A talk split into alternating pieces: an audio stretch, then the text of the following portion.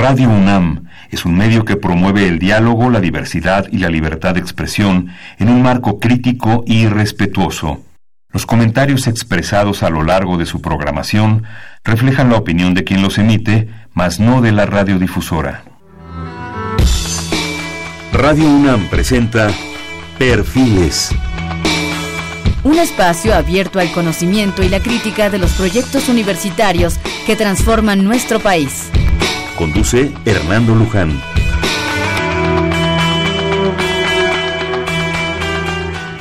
¿Qué tal? ¿Cómo están? Buenas noches. Estamos nuevamente en Perfiles. Bienvenidos.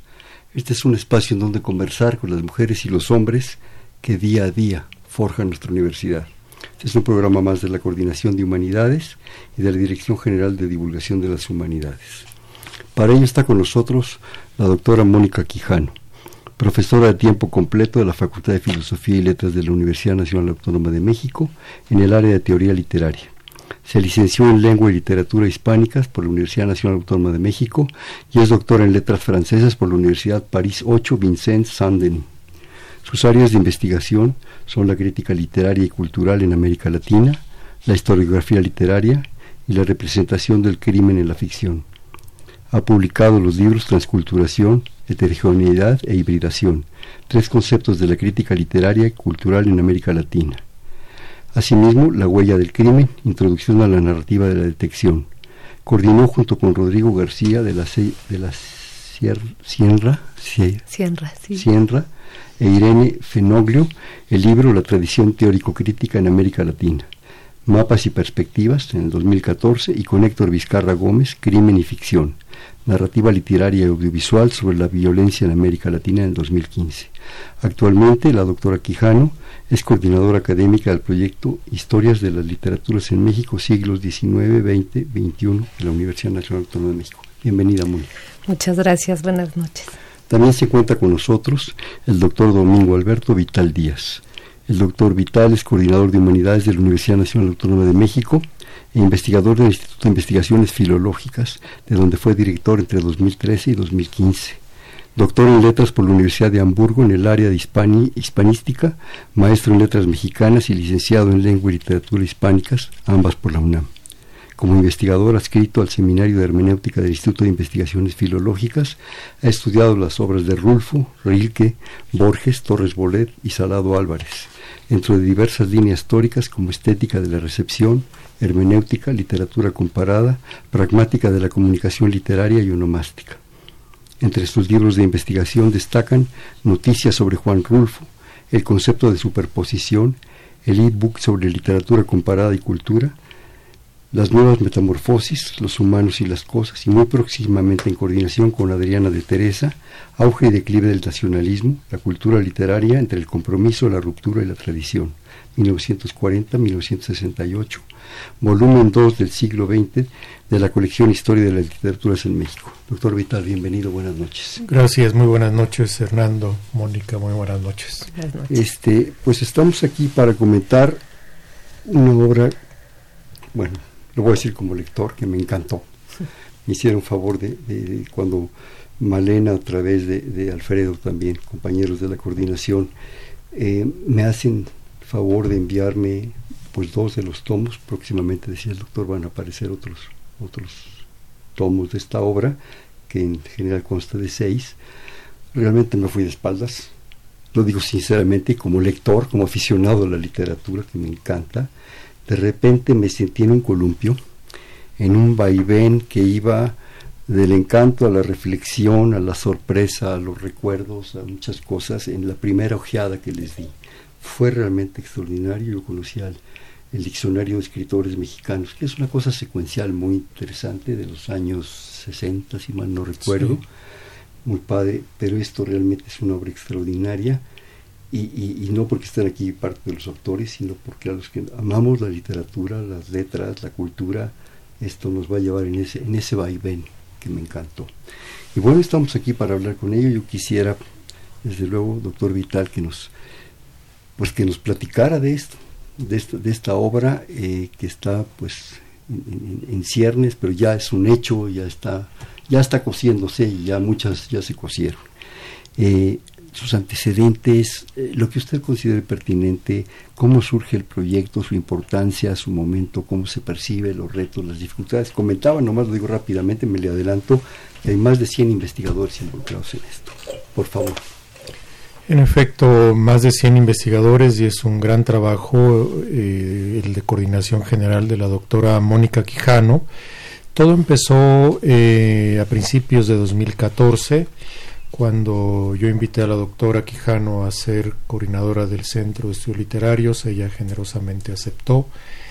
Ella es profesora de tiempo completo de la Facultad de Filosofía y Letras y desde luego que coincidíamos en que la necesidad de una historia de la literatura mexicana, que era el nombre que le dábamos entonces, de la Universidad Nacional Autónoma de México era muy importante. Por lo demás, el Centro de Estudios Literarios, desde sus orígenes, en los años 50, 56, recibió el mandato que se hace explícito en 65 de elaborar, en el año 65, de elaborar una historia de la literatura mexicana y para eso había que hacer toda una labor de rescate de muchos autores que no se conocían suficientemente, incluso grandes autores como José Juan Tablado o Manuel Gutiérrez Nájera. Entonces lo que se está haciendo con estos tomos es cumplir un mandato eh, que recibió el Centro de Estudios Literarios que entonces no era todavía del Instituto de Investigaciones Filológicas, porque no existía entonces el instituto, de hacer esta historia de la literatura. Las cosas han cambiado muchísimo desde entonces y de los años 50 a 50 años después, es, sin más de 50 años después, eh, por supuesto que había que preguntarse si se podía historiar la literatura como se pensó entonces, y la respuesta es que estar el dinamismo en la creación literaria que definitivamente había que pensar en un modelo que fuera dinámico y a la vez estableciera, fijara una serie de nombres, de prácticas, de soportes. La doctora Quijano puede hacer una reflexión al respecto. Y creo que lo más meritorio es el diálogo entre académicos para llegar a ese modelo. Pero fundamentalmente fue eh, el detonador, fue el diálogo que, que pude establecer muy eh, fructífero con la doctora Mónica Quijano. Yo creo que ese establecimiento de un modelo es fundamental, porque eso permite ampliar las cosas y disparar otras posibilidades, proponer, sugerir una serie de opciones para otras instancias que se animen pues a hacer algo más o aportar algo más o a continuar esto. No sé si Mónica quisieras comentar algo. Sí, cómo no, por supuesto. Eh, pues eh, en efecto iniciamos en, a, principios del 2014 a comentar eh, sobre la posibilidad y, sobre todo para em, empezar a pensar la metodología de cómo podíamos en la época actual eh, hacer una historia de la literatura nacional, ¿no? Porque, bueno, las primeras implicaciones inician con qué es México también, ¿no? y por supuesto, hacer una historia de la literatura de las literaturas nacionales implica siempre una reflexión sobre nuestro patrimonio literario, artístico y cultural, pero también sobre lo que significa el Estado Nacional y por supuesto, pues nos, la, la, primera cuestión en la que nos enfrentamos es que, por ejemplo, ni siquiera el territorio es el mismo si nosotros pensamos históricamente en México como una unidad. Entonces, a raíz de esto, eh, reflexionamos, bueno, la primera conclusión a la que llegamos es que iba a ser imposible hacer una historia total de nuestra, de nuestra literatura, de nuestras literaturas, decidimos llamarlas, porque el otro, la otra cuestión que nos parecía muy importante era considerar que en, en, este territorio, en este espacio también simbólico, imaginario, territorial, geográfico que es México, pues hay diferentes tipos de prácticas literarias. Y por lo general, eh, nuestra historia, nuestras historias de la literatura habían hecho la historia, pues, digamos, de la línea canónica de esa literatura, que por supuesto es fundamental. Eh, pero nos quisimos también integrar otras formas literarias, como por ejemplo las literaturas populares, eh, incluso las literaturas de la industria cultural que también forman parte de nuestros sistemas literarios. Entonces, de ahí el nombre, eh, eh, cambiamos el nombre de Historia de la Literatura Mexicana a Historia de las Literaturas en México, considerando esta pluralidad de formas. Literarias. ¿no? Y el otro asunto que también nos parecía fundamental y que está en la base metodológica del proyecto es que esta historia, pues también los libros siempre se dan a través de una materialidad y de una serie de soportes, ¿no? No, no son abstractos. Eh, eh, los leemos en revistas, en libros, en periódicos, y era muy importante para nosotros también poder incluir en esta historia literaria estas formas a través de las cuales el texto literario se da a leer. De repente me da la sensación que esto es como un canevá. ¿verdad? Aquel, aquel viejo canevá de las abuelas donde se entretejían una serie de posibilidades, desde luego la literatura, la poesía, en fin, pero también los editores, los que la producen, los lectores, los medios, el medio ambiente, la provincia, México, en fin, es, es un canevá impresionante.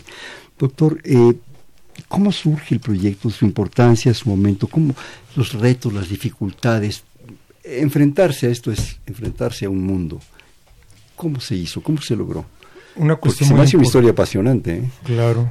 Una cuestión muy importante era invitar a las distintas instancias que dentro de nuestra universidad e incluso fuera de ella trabajan la literatura mexicana o las literaturas en México. Desde luego el primer diálogo era entre el Instituto de Investigaciones Biológicas y la Facultad de Filosofía y Letras. Después, bueno, el Centro de Investigaciones sobre América Latina y el Caribe. Por supuesto, el Instituto de Investigaciones Bibliográficas, y después instituciones hermanas como el Colegio de México, el Colegio de San Luis, otras universidades, y por eso es muy satisfactorio lo que usted decía, Hernando, hace un momento, 100 personas, especialistas, que pueden establecer un diálogo, me parece que eso ya lo vuelve un modelo eh, excepcional. Luego, por otro lado, eh, otro de los retos era pensar para quién la historia. Y lo ideal sería que tuviera todos los lectores posibles, básicamente desde académicos, colegas, desde luego, pero también en primerísimo lugar estudiantes y docentes. Entonces, eh, esto ya plantea distintas perspectivas porque eh, los estilos, en fin, las maneras de seleccionar el corpus, eh, de invitar, etcétera, puede variar un poco. Una de las cuestiones más satisfactorias de todo el proyecto es que se ha logrado tener eh, eh, tomos que pueden ser interesantes para unos y otros, para el docente, para estudiantes, en fin, ¿no? Para colegas especialistas. La literatura mexicana no solo se estudia en México, se estudia, por supuesto, en el sur de Estados Unidos, en todo Estados Unidos, pero también en otras partes del mundo. Y entonces me parece que eso fue también uno de los grandes logros ya hay diversas formas de lectura, unas son muy, muy tradicionales de una buena edición de este tipo de volúmenes, como tener un índice onomástico, un índice de obras, eso facilita mucho la consulta, pero también hay otros elementos, y creo que aquí también la doctora Quijano puede abundar un poco en eso.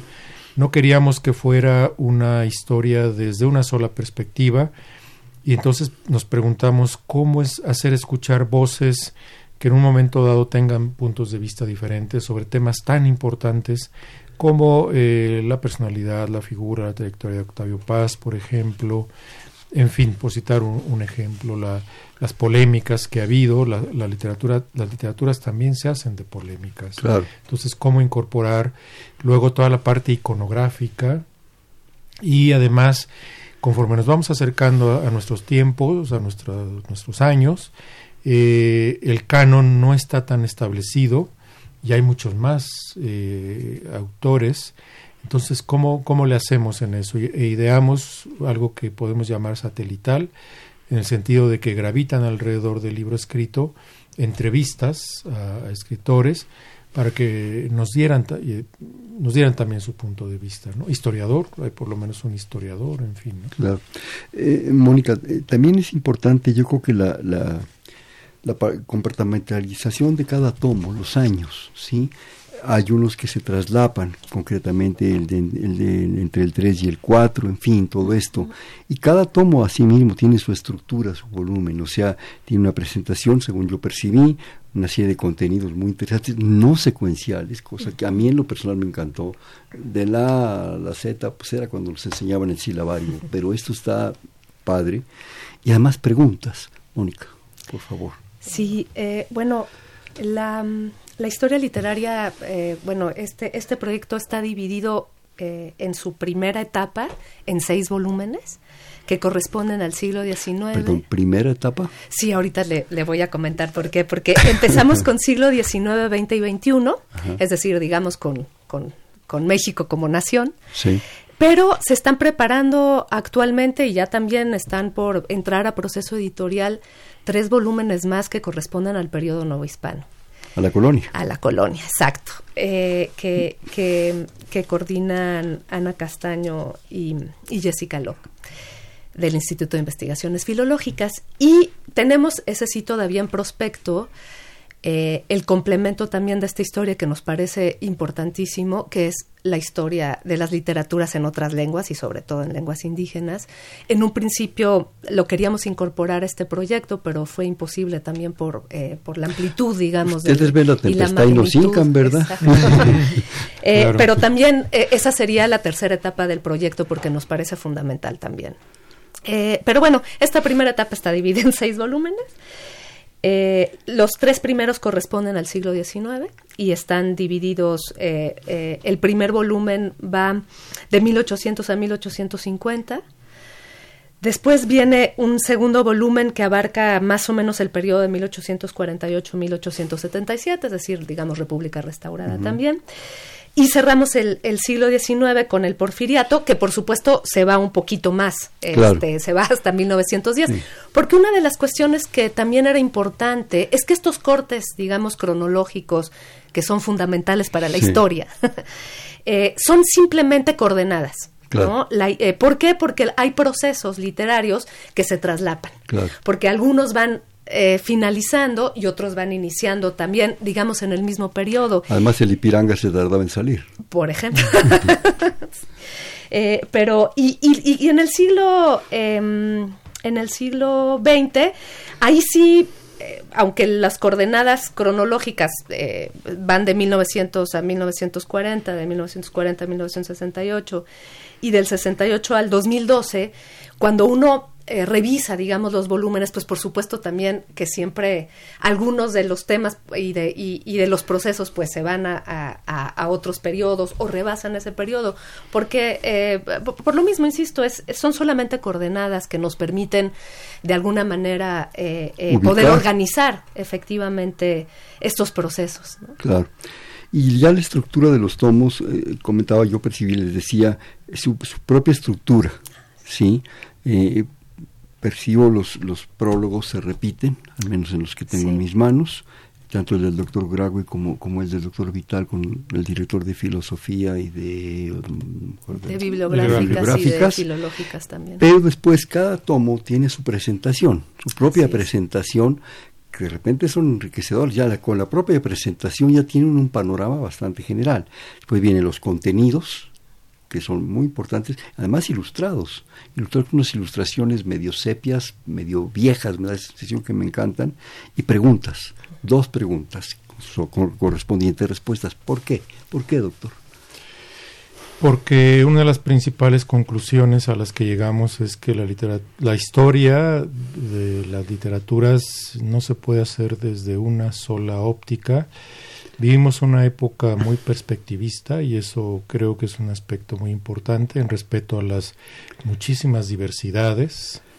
Y entonces eh, también lo comentaba eh, hace un momento la cuestión polémica. Entonces se trataba también de dejar una muestra sobre todo para estudiantes, de cómo eh, las humanidades en general y los estudios literarios en particular tienen que ser muy dialógicos, tienen que debatir, tienen que ser un semillero de, reflexiones, de ideas, de perspectivas diferentes, cómo se vería este fenómeno desde esta óptica, cómo se vería desde esta otra. Entonces, eh, ahí no perdimos de vista, no lo perdimos nunca, pero ahí especialmente la idea de que sean también tomos didácticos desde todas las perspectivas. Y ha sido también una gran experiencia editorial. La coordinación general de la doctora Quijano ha sido también una coordinación, además de académica, editorial. Eh, desde luego que como se ve, cada tomo tiene al menos dos coordinadores, hay uno que tiene tres, pero eh, había que tener una coordinación general, ¿no? Entonces, creo que en ese sentido es un gran logro desde distintos puntos de vista.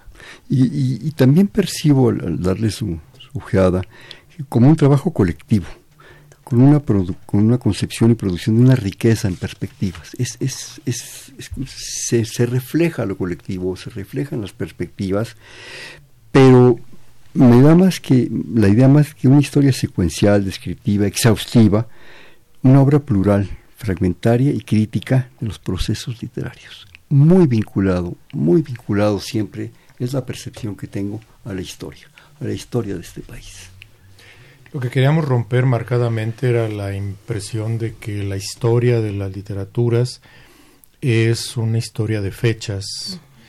En esta época en que la información se tiene al alcance de un clic, el peor error que hubiéramos cometido es hacer una historia no crítica, sino de fechas y de datos. Eh, hay que ayudar también a quienes imparten clases en todos los niveles educativos en México y fuera de México a que tengan elementos para llegar a la conclusión de que la literatura no es eh, su cronología, sino algo mucho más complejo. La noción de historia es mucho más superior, es muy superior y mucho más compleja que la noción de mera cronología. Eh, bueno, los historiadores saben esto, la reflexión sobre la historia, la filosofía de la historia, la teoría de la literatura ligada también a la teoría sobre la historia de la literatura, son temas muy amplios y muy complejos. Por eso teníamos que tener una, una visión, digamos, abierta a los puntos de vista también que tuvieran los distintos autores con respecto a cómo historiar eh, el corpus que les había tocado, el segmento que les había tocado. Si bien es cierto que había también lineamientos generales, tanto editoriales como conceptuales generales pero historiar algo implica también una reflexión filosófica. Claro, pero además se percibe que, que no solo ese pedazo, ese corpus, como usted dice que les tocó, es aislado. De repente siento que hay relación con los anteriores y con los posteriores. Hay una interrelación muy importante. Y bueno, eh, la gran desventaja yo creo que de la historia y la literatura, como nos las enseñaron en la primaria y la secundaria, era eso, por amor de Dios. Era y el cura Hidalgo hizo esto y el cura Hidalgo hizo aquello y ya quería uno al cura Hidalgo que ya por favor, ¿no? Porque era muy aburrido, era y no se consideraba todo ese entramado, toda esa posibilidad, ¿no? Mónica. Sí, en efecto, eh, comentaba y creo que es muy importante eh, hacer hincapié en esto, que es un trabajo efectivamente colectivo. ¿no? Eh, a mí me tocó, gracias a la invitación de Alberto, hacer la coordinación general, pero la verdad es que tuvimos muchas reuniones también con los coordinadores de cada volumen, ¿no? Con eh, eh, Esther Martínez Luna, Miguel Ángel Castro, Pablo Mora, Blanca Estela Treviño, Belém Clark, Ana Laura Zavala, Yana Hadati, Norma Lojero, Rafael Mondragón, Adriana de Teresa, el mismo Alberto, Miguel Rodríguez Lozano y Roberto Cruz Arzabal, que son los coordinadores de los seis volúmenes y también entre, entre, entre todos y todas trabajamos también en diálogo abierto para poder incorporar efectivamente esta propuesta que implicaba romper un poco con las formas, digamos, más tradicionales de construir la historia literaria, eh, que tiene que ver con autores, fechas, incluso corrientes, ¿no? Como, como, porque a veces el, el, peligro que se puede correr con ese tipo de historia es que efectivamente se desvincula de los otros procesos, eh, que también son importantes, porque el campo de la literatura, pues, está en interrelación con otros eh, aspectos, digamos, de la vida cultural, social, política. del lugar donde se produce la literatura. Entonces, sí, en ese sentido hay una sintonía entre todos los coordinadores. Y claro, por supuesto, también los volúmenes son, son heterogéneos y son plurales porque también tienen la marca de cada coordinador. Otra de las cuestiones que, que, que quisimos respetar era también la libertad de los coordinadores, siguiendo un poco este modelo metodológico general que nada más daba algunos lineamientos para poder efectivamente tener una este, una, una, una historia que estuviera interrelacionada, que no fueran volúmenes también sueltos. Eh, cada coordinador también propuso, o coordinadores, dependiendo de los volúmenes, propuso la, forma en la que quería presentar y los contenidos, digamos, de sus textos, ¿no? Eh, en términos, digamos, de la estructura general que comentaba hace rato, están estos dos capítulos introductorios, uno que permite situar eh, la época, el contexto, eh, la propuesta, digamos, del volumen y otro que es sobre materialidades y soportes, es decir, la forma en que la literatura circula en esa época. Y estos dos primeros eh, capítulos nos dan una idea de lo que era la literatura en ese periodo, ¿no? Y después ya los contenidos eh, específicos pues son propuestas de cada de, los coordinadores y coordinadoras de cada volumen. Y la interrelación entre los diversos autores también es sorprendente, sus épocas, sus momentos, esa falta de, de secuencia así brutal se nota es el momento, es la época, son las respuestas a las situaciones, ¿verdad? Eh, recuerdo en la, en la introducción, creo que es su, su, volumen, doctor. Este, realmente toda esa secuencia que se nos ofrece de los momentos del país, lo que está sucediendo y la respuesta de los escritores y la respuesta que se está dando a una situación política, social, económica, eh, de una cantidad de, situaciones que el país está viviendo, el escritor responde, pero al mismo tiempo se está retroalimentando de ella. Eso es, eso es riquísimo, porque entonces lo va uno poniendo en su lugar, lo va uno ubicando en esas cosas. Estamos hablando de dos cosas complementarias. secuencia, como usted ha dicho Hernando, que es muy importante para toda reflexión historiográfica, general o literaria, estética, y eh, simultaneidad. Son dos conceptos, repito, complementarios. ¿Cómo lograr la secuencia? Hay que añadir que para alimentar el carácter didáctico de los volúmenes incluimos, en un gran trabajo también, cronologías. Todas las cronologías ayudan ya de por sí y son didácticas y eso les dio eh, eh, ese margen de libertad al que se refería Mónica hace un momento a los respectivos coordinadores en el sentido de que si partimos de la premisa de que no se puede abarcar todo, hay que hacer una labor de selección y esa labor de selección corría en buena medida, corrió a cargo de los coordinadores de cada volumen. Entonces, por eso era muy importante sentar estas bases generales, como es una colección, dejar algo que podemos llamar una especie de maqueta y eh, a su vez ellos eh, tenían que dar también su margen de libertad de la eh, en la manera en que iban a abordar los respectivos autores y autoras el, su capítulo respectivo. Entonces, repito, esta es una pregunta de historiografía general. ¿Cómo es la secuencia histórica en la vida real? ¿Qué cosas tienen secuencia y qué cosas tienen eh, sincronía? Son, ocurren simultáneamente. Eh, y esa misma pregunta se hace en una historia de la literatura. Entonces, eh, buscamos resolver este, este crucigrama o esta encrucijada metodológica. Creo que la propuesta es muy interesante, por supuesto que también se abre como un estímulo a que se siga investigando, a que los estudiantes y los docentes sigan investigando, se interesen sobre tal autor o tal, tal, tal tema, tal obra. Sí, creo que esto, doctor, es, Mónica, es fundamental, es esa, es esa situación que me da una visión de lo que estoy leyendo, de lo que, me estoy metiendo, que no es simplemente una información que me están dando, es me, motiva, me está provocando, es una obra provocadora desde mi punto de vista para ir a otras partes, para, entender lo que está sucediendo en ese medio, en ese instante, en ese año, en esa circunstancia, en ese periodo presidencial. ¿no?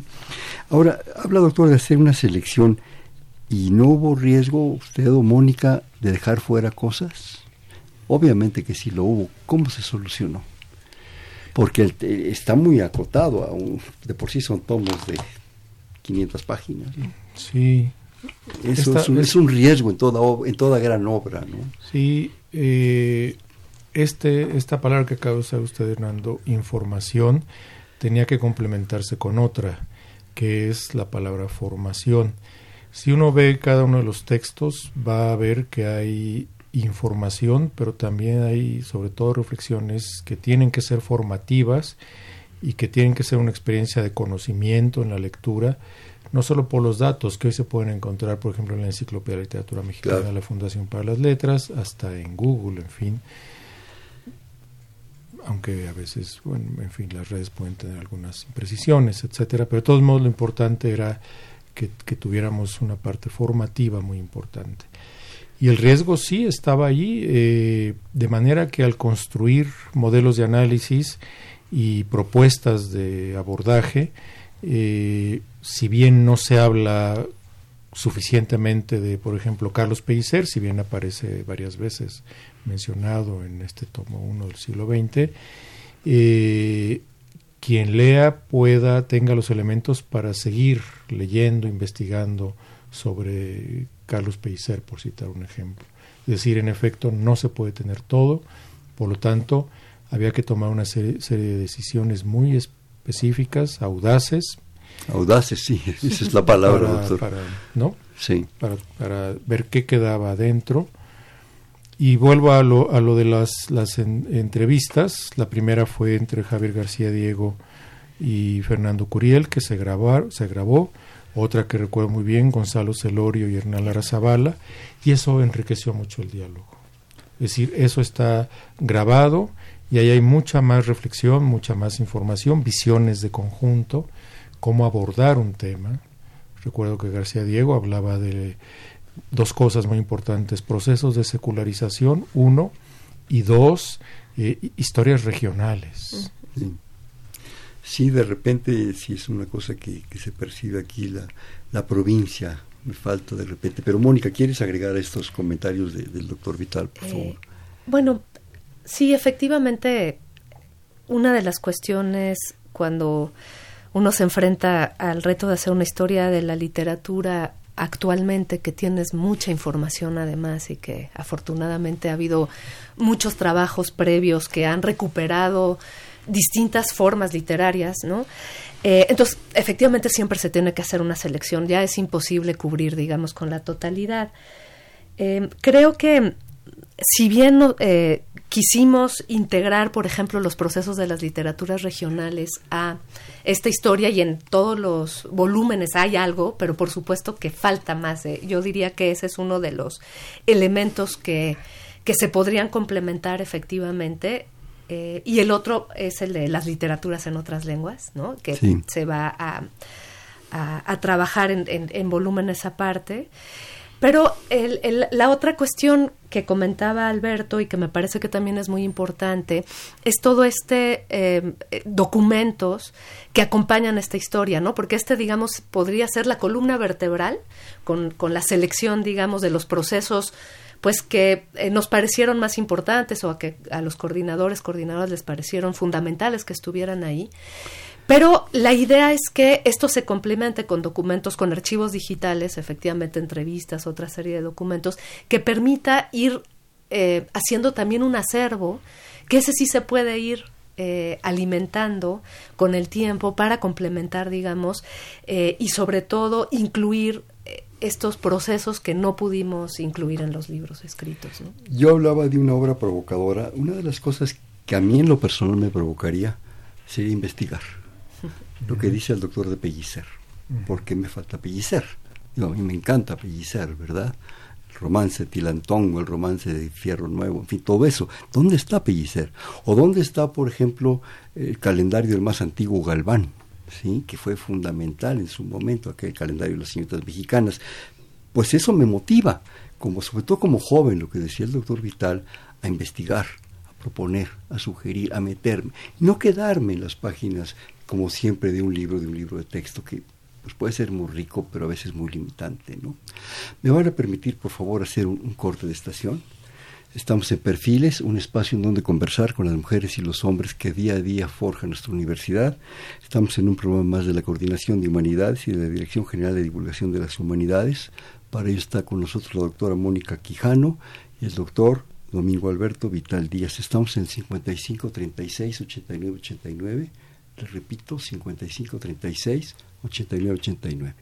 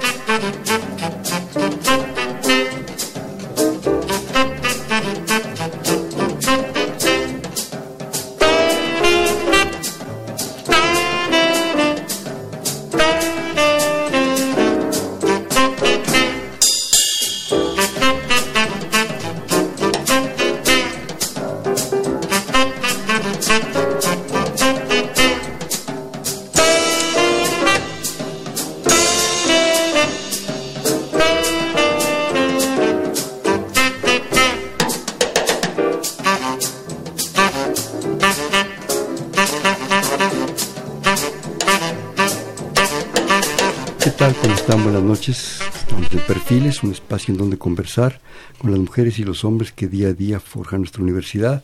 Les platicamos que este es un programa más de la Coordinación de Humanidades y la Dirección General de Divulgación de las Humanidades. Está con nosotros la doctora Mónica Quijano. Desgraciadamente el doctor Vital, por los compromisos de la propia universidad, tuvo que retirarse. Pero bueno, estamos muy bien representados con Mónica, ¿verdad? Estamos en el 55 36 89 89, le repito, 55 36 89 89.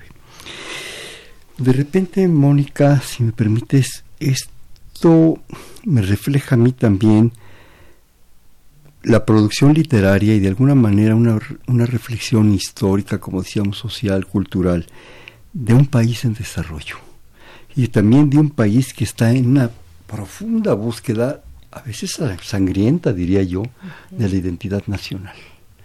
Sí, de repente entre los propios escritores, no nomás entre los militares, pues hay sangre en muchos sentidos, ¿verdad? Eh,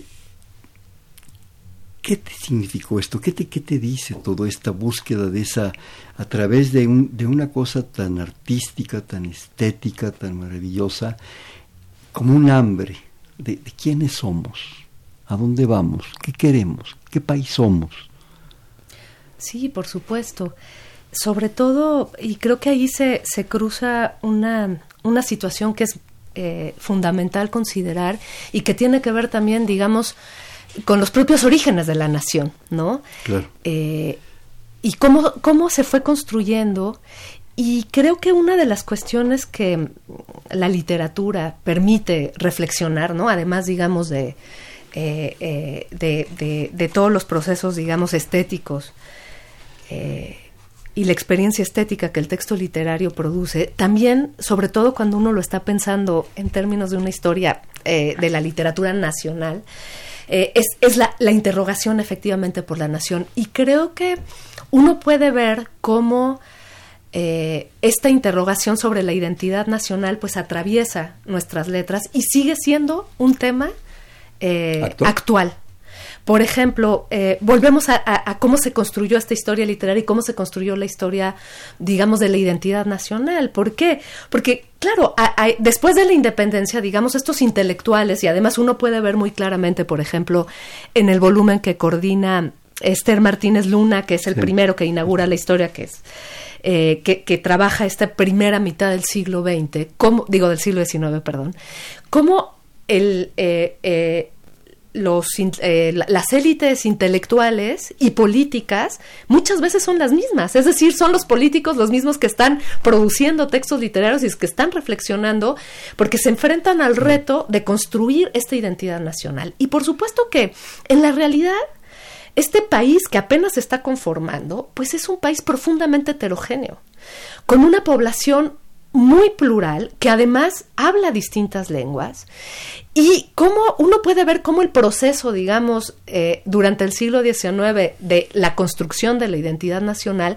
se va construyendo cada vez más, dirigiéndose a lo que después va a ser la idea del mestizaje, ¿no?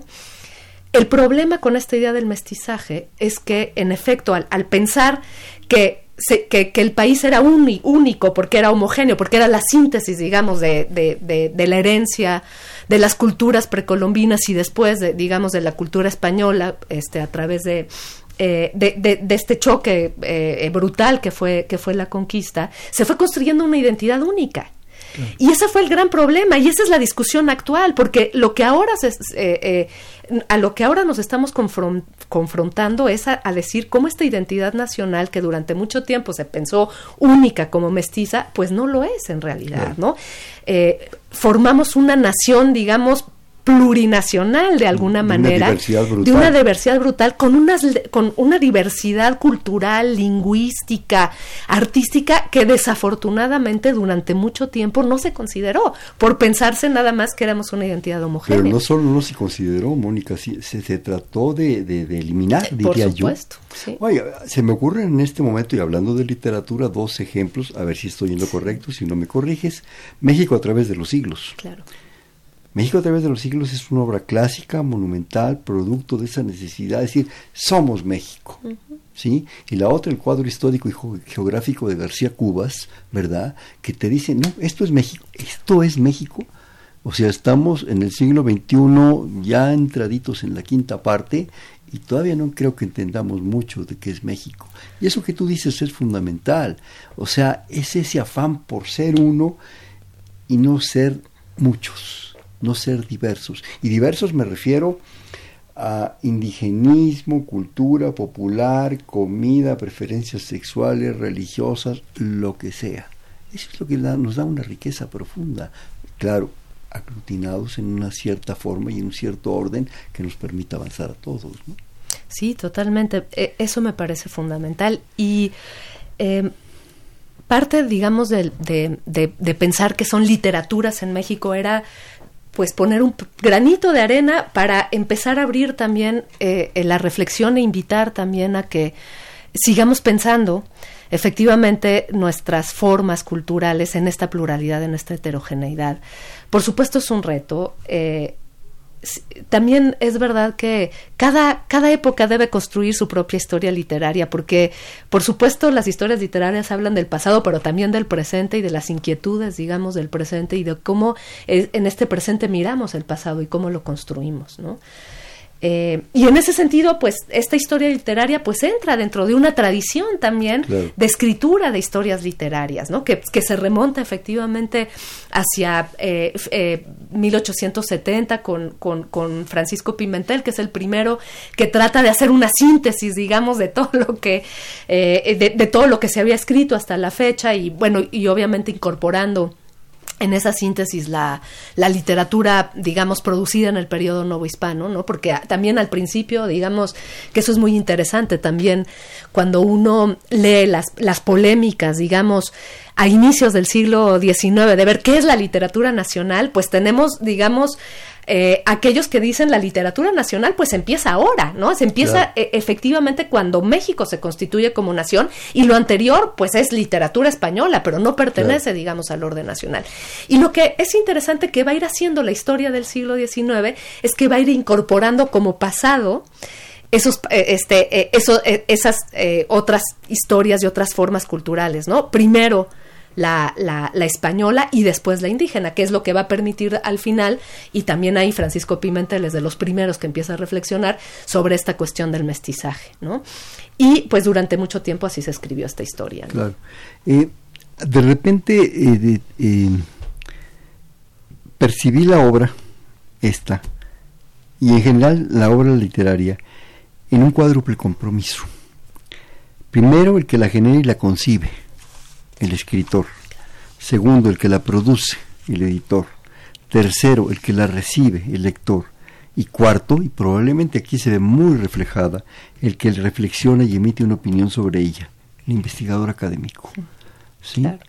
O sea, es, es, es un cuádruple compromiso en el cual cada uno tenemos nuestra parte y que en un momento dado es lo que hace la posibilidad de estas obras, lo que decíamos ahorita con el doctor Vital, enriquecedoras, diferentes, provocadoras. A mí, a mí no me deja de sonar la palabra provocación, me provoca esta obra.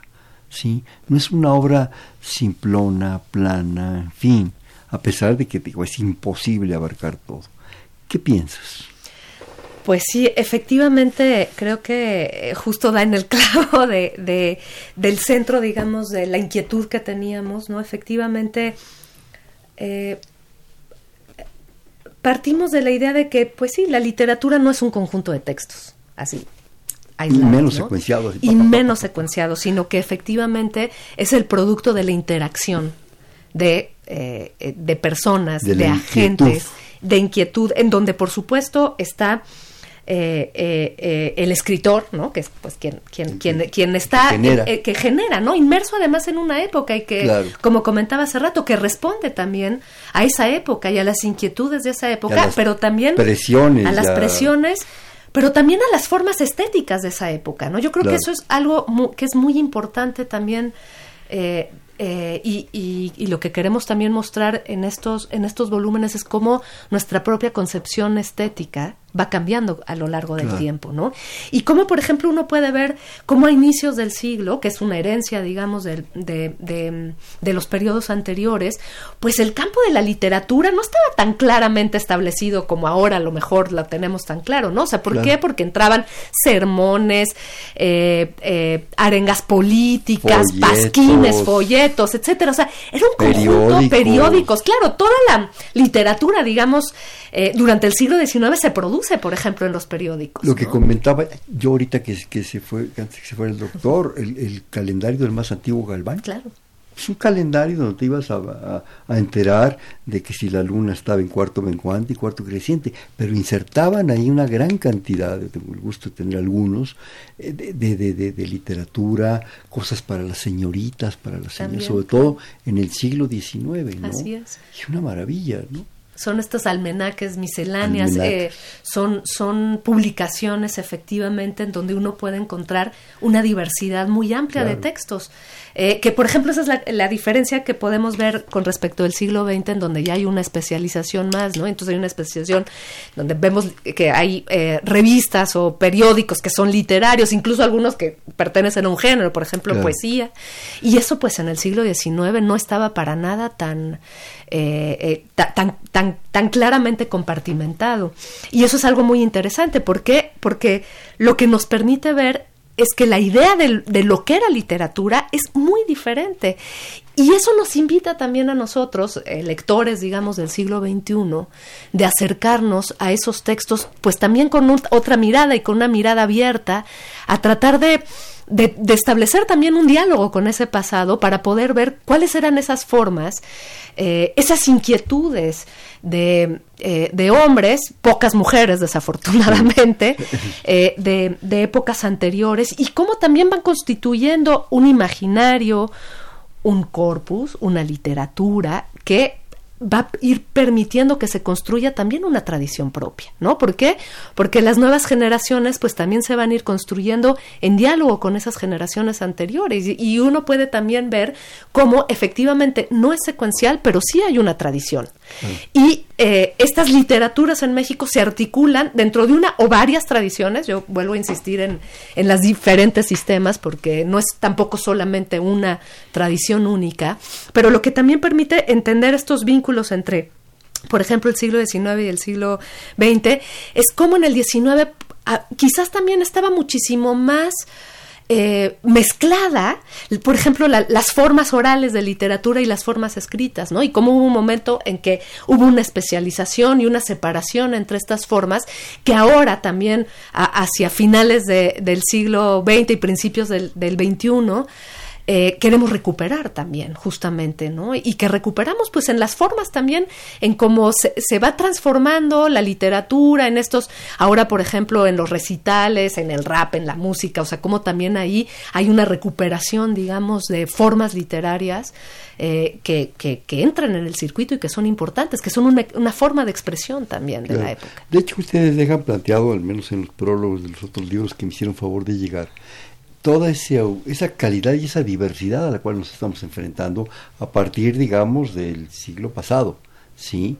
De, de, bueno, la literatura infantil, recuerdo, de repente se, maneja aquí el aspecto de la literatura infantil. Yo recuerdo, tengo el gusto de tener algunos ejemplares de los cuentos de Calleja, pero también de la Biblioteca del Niño Mexicano, eh, ilustrada por Heriberto Frías, ni más ni menos, el hombre de Tomochic. Pero, pero ahora es una explosión de literatura infantil sorprendente. ¿sí? Tuvimos que pasar por Walt Disney y todas estas cosas, pero también tuvimos que pasar por la familia Burrón. Es una maravilla, ¿no? Por supuesto. Entonces todo eso nos enriquece, ¿no? Algo que acabas de comentar que se me hace fundamental, la integración prácticamente a partir de mediados del siglo pasado de la mujer. El impacto de la mujer es sorprendente. Y además, qué mujeres, ¿no? Estás hablando de extraordinarias escritoras, novelistas, eh, poetas, en fin, que en un momento dado nos enriquecen y que estábamos perdiendo la mitad del mundo. Por supuesto. Sí, es, por ejemplo, la, eh, todo el proceso de la escritura de las mujeres, uno puede ver eh, cómo en el siglo XIX y sobre todo a principios del siglo, pues prácticamente no hay mujeres que escriben. De hecho, cuando hay, aparece un nombre de mujer, suele ser un hombre que, que firma, digamos, con un seudónimo femenino. Pero lo que es interesante, que es una cuestión que usted comentaba hace rato, lo que, bueno, te hablo de tú, que, Por favor. que comentabas hace rato, es eh, cómo desde principios del siglo sí empieza a haber eh, la creación de eh, revistas especializadas para públicos de mujeres, es decir, para lectoras, ¿no? Entonces, que, que, que aquí entra esta cuestión que comentabas hace rato como sobre el escritor, pero también la importancia de los editores y de los lectores, lectoras en esta conformación, porque el público de las lectoras pues también va a perfilar eh, de alguna manera una serie de publicaciones que están dirigidas para ellas y que además son muy interesantes porque Claro. nos dan una idea efectivamente de lo que la época pensaba que eran, que eran las mujeres. Y cómo hacia fines del siglo XIX, pero sobre todo ya en el siglo XX, uno puede ver con muchísima mayor claridad, y eso es una cuestión que aparece en este en los dos volúmenes por lo menos en, en el que va de 1940 y de 1940 a 68 hay un capítulo dedicado en cada volumen justamente a la escritura de las mujeres no porque es un es fundamental Claro. Sí, de repente percibo que en un momento dado las, las mujeres eran, si acaso, lectoras, como tú dices, con revistas más o menos especializadas. Has de recordar La Moda Elegante, ¿sí? Claro. Que era una revista de modas con aquellos polizones y esos sombreros espectaculares, ¿verdad? En donde lo importante era plantearles lo que era la moda en París, en Madrid, en los grandes capitales, en Barcelona, en Londres. Y ahí les insertaban algunos pequeños textos para que, bueno, pues un poco se entretuvieran. Pero en realidad las, las mujeres estaban totalmente al margen de toda esta situación. Y de repente, pues literalmente podríamos decirlo, explotan en el asunto.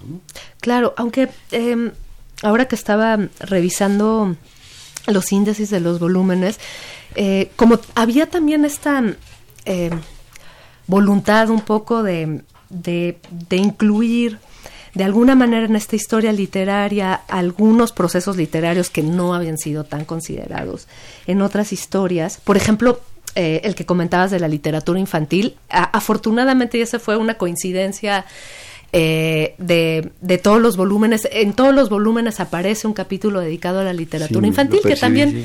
nos permite ver cuál es la concepción de la infancia, Claro. ¿no? Y cómo, y cómo se va transformando. Cómo y evoluciona, Cómo eh, hasta llegar efectivamente a la época actual, que hay una explosión, digamos, del mercado este, eh, para la literatura infantil y, y juvenil. Pero, por ejemplo, en el volumen que, en el segundo, eh, que corresponde al, al siglo XIX y que coordinan Miguel Ángel Castro, Pablo Mora y Blanca Estela Treviño, eh, hay un capítulo de, eh, que escribe Lucrecia Infante sobre la inserción de la escritura femenina en la literatura nacional. Entonces, ahí puede uno ir trazando ya muy, o sea, muy precariamente en este periodo cómo va apareciendo muy, muy, este, eh, digamos, muy escasamente, pero va apareciendo ya la, la figura de la mujer escritora, ¿no? Que efectivamente en el 20 ya va a tener como todo su eh, desarrollo y, y Sí, hay momentos en que, por ejemplo, en, la- en la- en toda esa novela, en toda esa escritura de la Revolución Mexicana, ¿verdad? Con Azuela, Martín Luis Guzmán, eh, en fin, realmente ellos acaparan toda esa situación que fue impactante en este país y determinante. Y que yo recuerde así un poco a, a Matacaballo, la única mujer que recuerdo es Nelly Campoello, Claro, con Cartucho. claro, como- sí, y, que hace- y que es una visión completamente distinta, eh, Sí, efectivamente, totalmente, del- o sea, no tiene de la que ver con- revolución. Con, la- sí. con Martín Luis Guzmán Nada o con Azuela o todos ellos. O sea, de, de repente ¿qué, qué es esto, no? O sea, es, es como al mismo tiempo entre curiosidad, joya, y no sabe uno, por el contexto que están dando los otros, además grandes escritores reconocidos, cómo una mujer se atreve a, a- participar y a, y a meterse en ese campo, ¿no? Claro, Y además lo hace de una manera maravillosa. Este, desgraciadamente, Mónica, nos quedan escasos tres minutos. Yo no sé que quisieras algo que se nos haya quedado al margen, si quisiera porque aprovecharlos y aprovecharte a ti.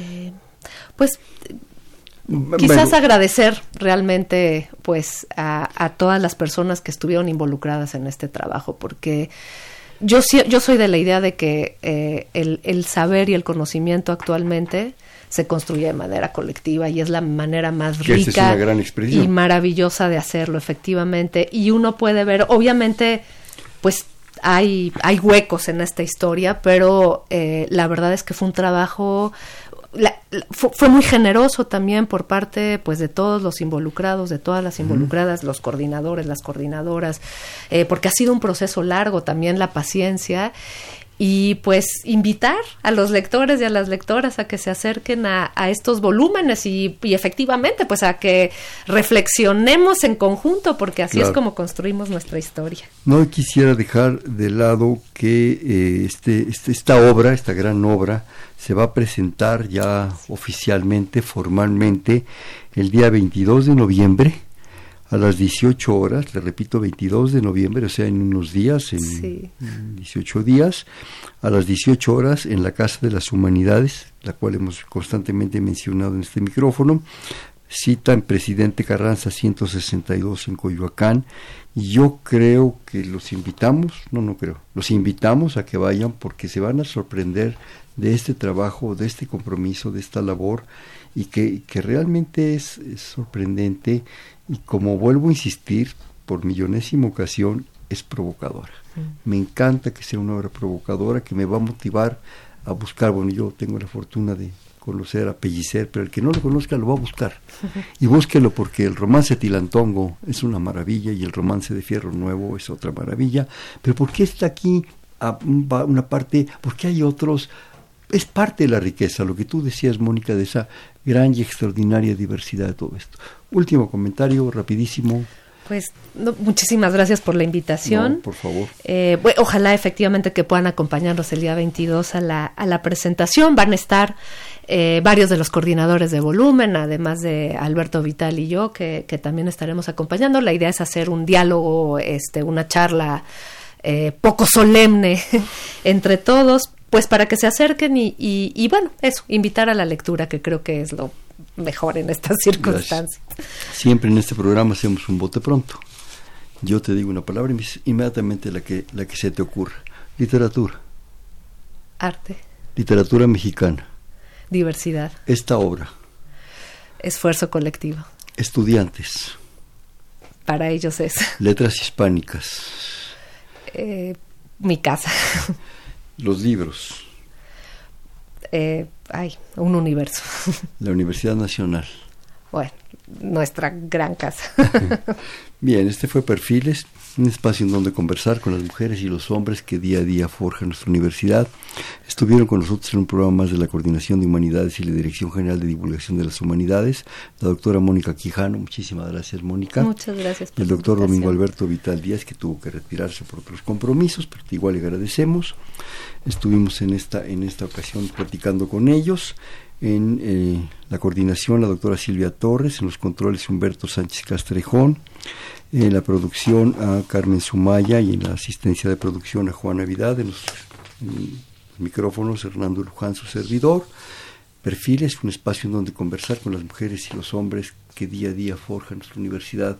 Gracias. Buenas noches. Perfiles un programa de Radio UNAM.